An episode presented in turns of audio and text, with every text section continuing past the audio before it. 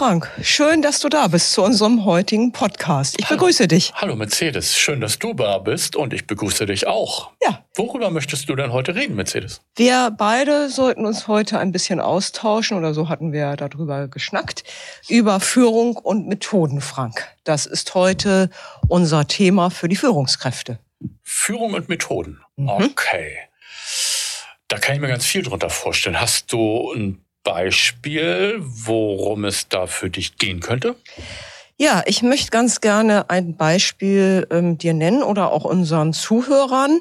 Ähm, viele Leitungskräfte, wenn ich die so frage, über all die Jahre hinweg, wie gesagt, ich bin jetzt seit über 20 Jahren in der Pflege unterwegs, die erzählen mir alle, dass sie delegieren.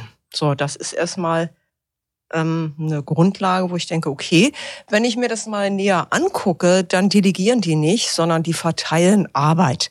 In der Hoffnung, dass am Ende auch die Produkte dabei rauskommen, die sie sich ja, die sie so gedacht haben. So, das ist nur leider häufig gar nicht der Fall, sondern der Mitarbeiter hat dann in der Quintessenz etwas falsch gemacht, aber sie haben sich auch nicht überzeugt davon, ob sie wirklich richtig gut delegiert haben. Und Delegation ist ein teurer und langer Prozess. Ich muss mich nämlich erstmal davon überzeugen, ob ein Mitarbeiter, ob Fachkraft oder nicht, dieses überhaupt kann. Und da liegen für mich viele Fehler. Ähm, ich möchte einfach mal ein Beispiel anbringen. Ich weiß nicht mehr, wie lange es her ist. Vor ein paar Jahren hatte ich einen Geschäftsführer, der hat ein sehr großes Unternehmen, also hat ambulanten Dienste, hat stationäre Einrichtungen und auch Tagespflegen. Und an dem Tag kam ich zu ihm und er war sehr erbost, sehr aufgeregt und meinte, wissen Sie, was hier passiert ist? Also der Haustechniker, den habe ich damit beauftragt, ähm, ein Bewohnerzimmer so weit hübsch zu machen, ich nenne das mal hübsch, dass die Einrichtungsleitung, die an dem Tag anfangen sollte, dieses Zimmer nutzen konnte. Also anderes Zimmer hatte er nicht. Ja, und dann ist Folgendes vorgefallen. Das Pflegebett stand noch in diesem Zimmer. Ähm, das Zimmer war nicht so ausgestattet, wie er sich das als Büro vorgestellt hatte. Und ich meinte zu ihm, naja, wissen Sie, ähm, da haben Sie vielleicht auch viele Dinge nicht bedacht. Also der Haustechniker wusste zum Beispiel nicht, dass das Bett sich nicht durch die Tür befördern lässt. Er hat eben keinen Raumplan gemacht. Wie soll das denn hinterher aussehen? Es haben keine Absprachen stattgefunden. Und ähm, da bin ich ihm vielleicht auch ein bisschen in den Rücken gefallen und meinte, wissen Sie, Sie haben den Fehler gemacht, Sie haben nicht richtig delegiert. Da war er auf mich auch erstmal sehr böse. Hinterher meinte er, ja, Sie haben vielleicht recht. Also Delegation heißt, da gibt's ja verschiedene Stufen, von Stufe eins bis vier, vom Anfänger bis zum Profi, dass ich genau gucke, was kann dieser Mensch oder was braucht es noch, um diesen Menschen fit zu machen. Und das ist etwas, was ich häufig in der Praxis erlebe.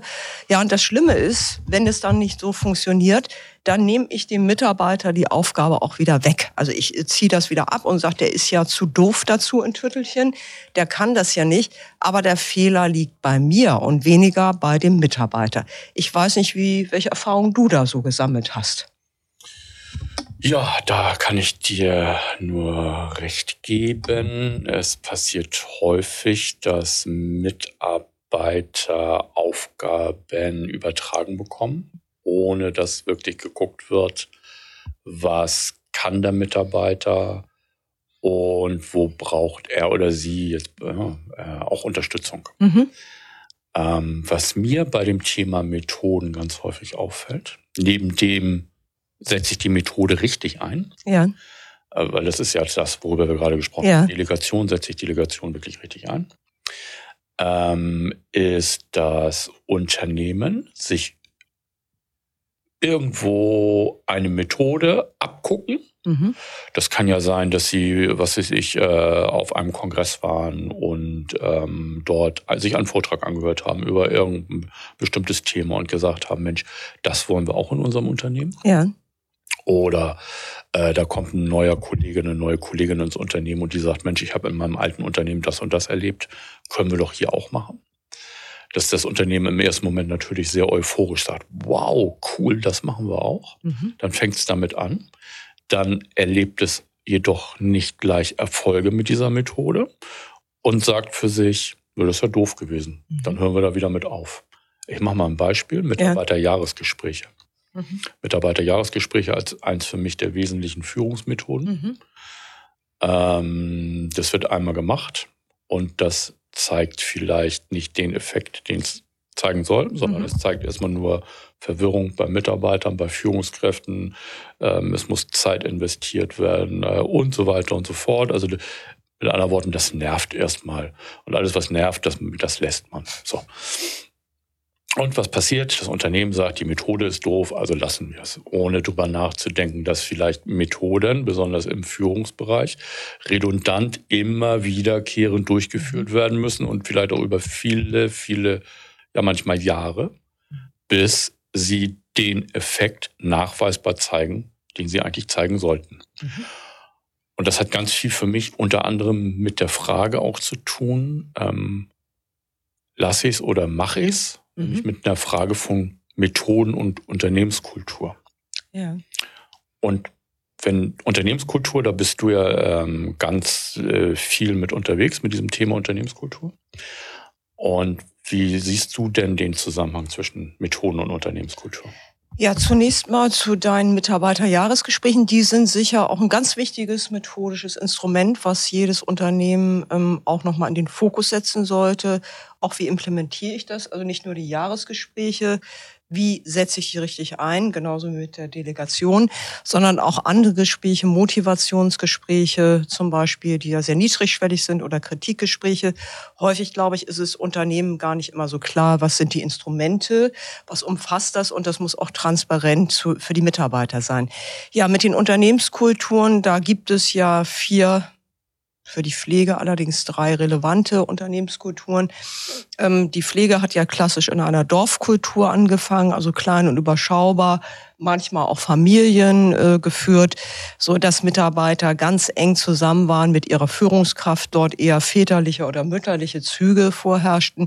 Da ist natürlich die Frage, da brauche ich nicht diesen Apparat Mitarbeiter-Jahresgespräche, das würde ich da vielleicht auch nicht so nennen, aber zeitnah Gespräche zu führen, vielleicht auch daraus Leitlinien abzuleiten, wie gehen wir miteinander um, wie sehen die Zielvereinbarungen aus.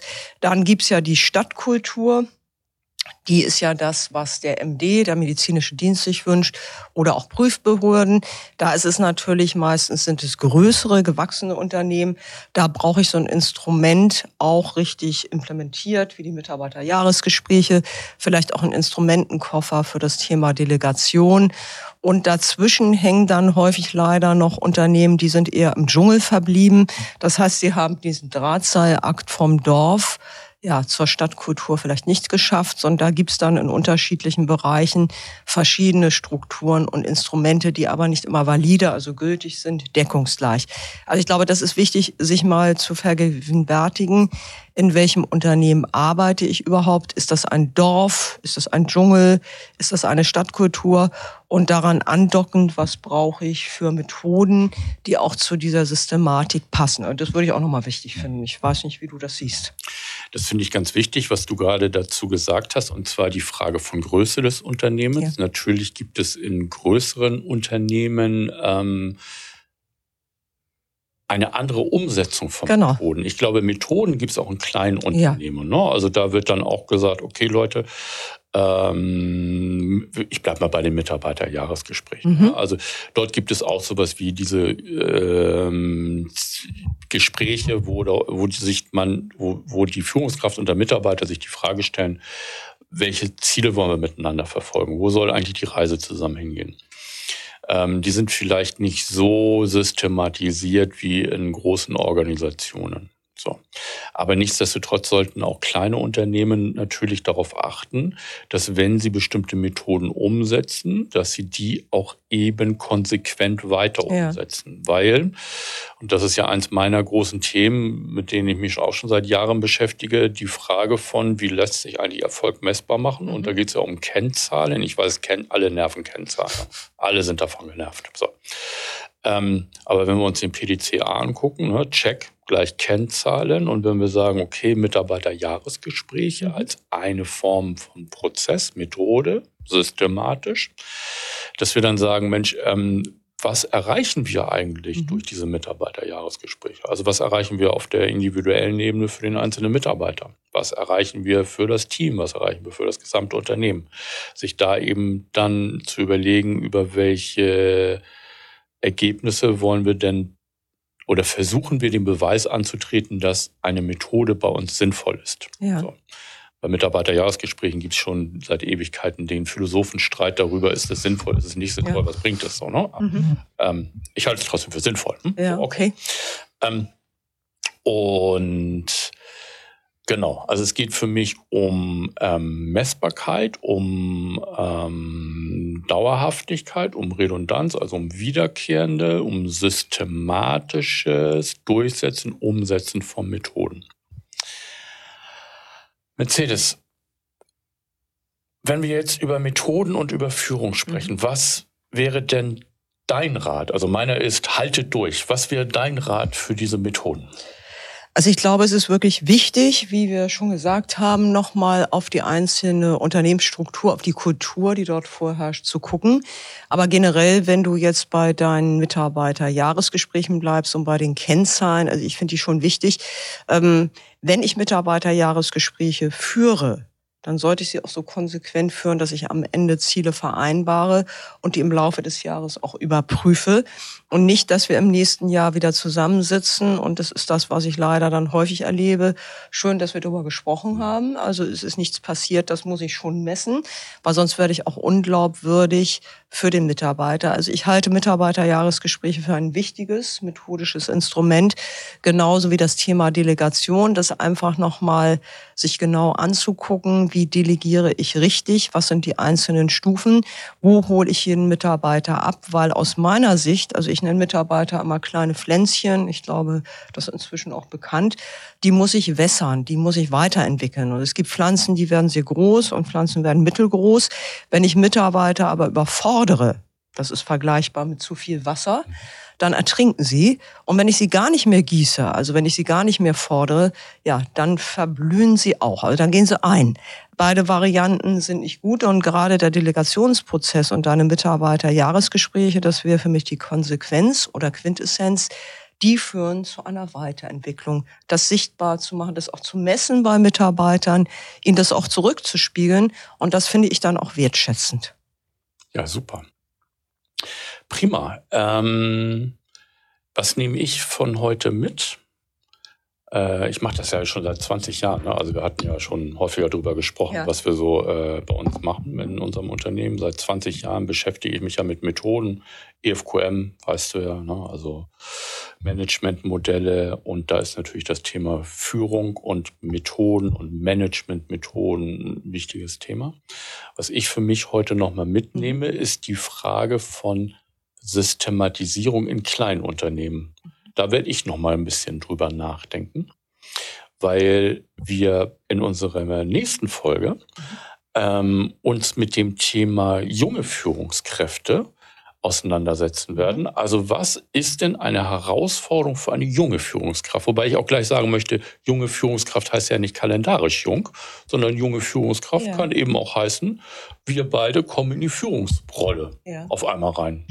Passiert ja manchmal auch später, ja. Passiert auch manchmal ja, später. Genau. Ne? So, genau. Das ist das, worüber wir das nächste Mal sprechen werden. Und da freue ich mich drauf. Ich mich auch. Ich glaube, das ist interessant, nochmal drüber zu reflektieren, auch über die Verbindung zwischen alt und jung. Wie kann ich das vielleicht auf einer Führungsebene gut miteinander aufstellen? Ja, vielen Dank, Frank. Es war wie immer hochinteressant mit dir, unser kleiner Austausch.